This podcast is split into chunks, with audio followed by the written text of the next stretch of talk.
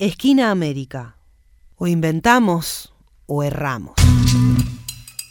Eh, buenas, ¿cómo están? Espero que muy bien.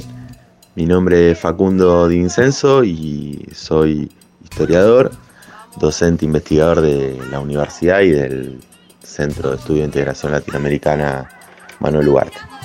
Eh, bueno, en esta oportunidad les quería comentar el texto que se publicó hace unas semanas en la revista Yaité del Centro Ugarte, eh, que tiene el título del pensamiento de Carlos Astrada y la soberanía sobre las Islas Malvinas.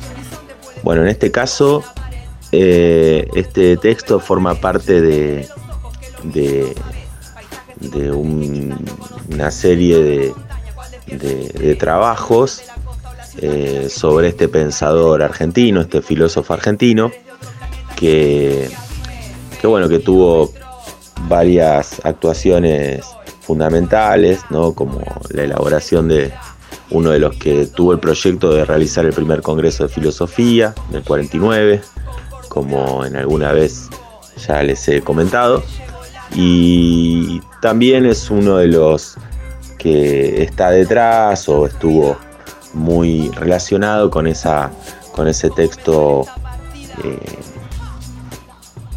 elemental o, fundamental del pensamiento de Juan Domingo Perón, que es el de la comunidad organizada.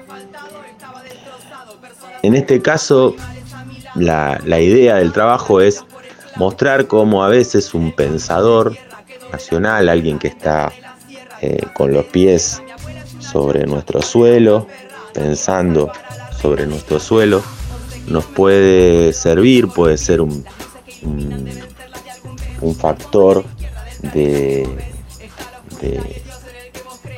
iluminación, de, despertar eh, nuestra voluntad de soberanía, nuestra, nuestra idea de, sostenernos con independencia respecto a los diferentes poderes de turno que, imperan en, el planeta.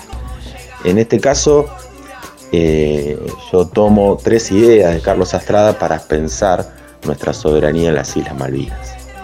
La primera idea es la historicidad de la naturaleza. ¿no? Para Carlos Astrada, la, la Tierra tiene una historia. ¿no? La naturaleza, independientemente de los humanos, tiene una historia. En el caso de las Islas Malvinas, más allá de los que habitan hoy las Islas Malvinas, las islas tienen eh, la presencia de los cuerpos de quienes la habitaron, de, los, argentinos y argentinas que la habitaron, de, nuestros soldados. Y, y en el caso de lo que hace referencia a él, en este tiene que ver con los primeros que habitaron esas tierras, ¿no? Eh, por medio de diferentes yacimientos arqueológicos se ha demostrado que han llegado los, la, comunidad yamanás, ¿no? que eran los que transitaban esas, esas zonas con embarcaciones, puntas de flecha, partes de, embarcaciones, partes de, botes que ellos utilizaban de diferentes diferentes elementos que demuestran la presencia. Después la presencia eh, de lo que fue la gobernación en las Islas Malvinas de los españoles, que llevaron eh, nuestros indios, nuestros gauchos a trabajar en esas, en esas zonas. ¿no? Tuvimos 32 eh, gobernadores, digamos la historia nuestra, la historia iberoamericana, tuvo también su presencia. Esos gauchos, entre otras cosas, realizaron los corrals, ¿no? Que como le dicen los, los, ingleses, ¿no? Le dicen corrals a corrales que habían armado con piedra, utilizando esa originalidad propia de, nuestro gaucho, utilizando lo que tenía disponible, realizaron corrals para la explotación de la ganadería ovina y vacuna. Y bueno, todos esos elementos que están en el suelo y que están en el subsuelo forman parte de una historia de la naturaleza de las islas que se vincula directamente con la historia del continente, con nuestra historia, con la historia de Argentina. Los yamanas también estaban en nuestra tierra, están, en nuestra tierra, todavía existe una, la comunidad en, Tierra del Fuego, no tienen representación, eh, tienen una agrupación y al mismo tiempo también tenemos nuestra esencia gaucha presente en esas islas, ¿no? que tiene su, máxima expresión de resistencia eh, con el gaucho Rivero cuando reaccionó a, la intervención eh, y la ocupación ilegal de las, de las islas por parte de, los anglosajones. Otro elemento más es la esencia de la comunidad nacional. La comunidad nacional, la, comunidad argentina, la comunidad iberoamericana, es una comunidad pacífica, esto también lo, señala Carlos Astrada, tiene una voluntad de trabajo, tiene una, una, esencialmente es un pueblo trabajador, pero desde la lógica del trabajador, esencialmente también es un pueblo que, resiste. El trabajador cuando se producen injusticias sociales reacciona, se agrupa, eh, tratando de eh, lograr un, un, eh, futuro de, donde impere la justicia social. Eh, en, esa, en ese sentido también ahí hay una voluntad de, soberanía que él la señala desde los tiempos de, de, nuestras primeras nuestras primeras apariciones, acontecimientos eh, multitudinarios, ¿no? como las invasiones inglesas o, las diferentes, eh, los diferentes hechos producidos durante la, revolución de la independencia.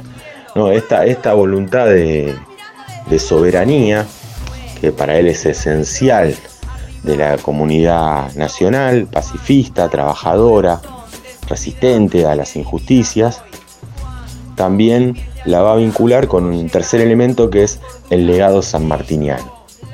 Eh, otro elemento que también nos, nos, debería servir para pensar eh, la soberanía de las islas. El legado sanmartiniano en este caso, eh, para Carlos Astrada, se demuestra con toda la gesta sanmartiniana, gesta patriótica, pero también se demuestra a nivel posterior, ¿no? el periodo colonial, pero también en el periodo, neocolonial, como diría el historiador Tulio Perendongui, o semicolonial, como diría el historiador y pensador Carlos, eh, Jorge Abelardo Ramos. En este caso, Carlos Astrada señala que San Martín luchó contra la colonia y también mostró su, su posición frente al aparato neocolonial o semicolonial, cuando en la vuelta obligado ya con nuestra nación independiente, eh, Juan Manuel de Rosas, eh, resistió eh, la embestida anglosajona en la batalla de la Vuelta Obligada. ¿Qué hizo San Martín en aquella batalla Vuelta Obligado? Después de, enterarse de, lo ocurrido. Bueno, San Martín, nuestro héroe nacional, el padre de la patria, como se ha señalado más de una vez, le envía eh, el sable curvo con el cual había luchado en todas las guerras de independencia. Se lo envía a Juan Manuel de Rosas. ¿no? Ese legado sanmartiniano, esa idea de alguien que luchó contra nuestro. Luchó contra los, el imperio español y después envía con este gesto a que continuemos la lucha contra el imperio británico eh, para Carlos Astrada es fundamental para comprender dónde está nuestra sustancia, dónde está nuestra esencia eh, nacional y cómo debería eh, o, debe alertarnos sobre el camino a seguir. Bueno, son tres aspectos que, que destaco en este texto que vendría a ser una especie de texto hermano del anterior, en donde también había hablado de Carlos Astrada y eh, el tema de la guerra y la paz. Así que bueno, para la próxima estaré hablando o de otro texto o si les parece eh, y les interesa, nos encontraremos hablando de alguna noción colonizante y cómo trabajar la descolonización, que es lo que estamos abocados en, el querido centro Manuel Ugarte. Bueno, les mando un abrazo y a seguir disfrutando de este hermoso programa.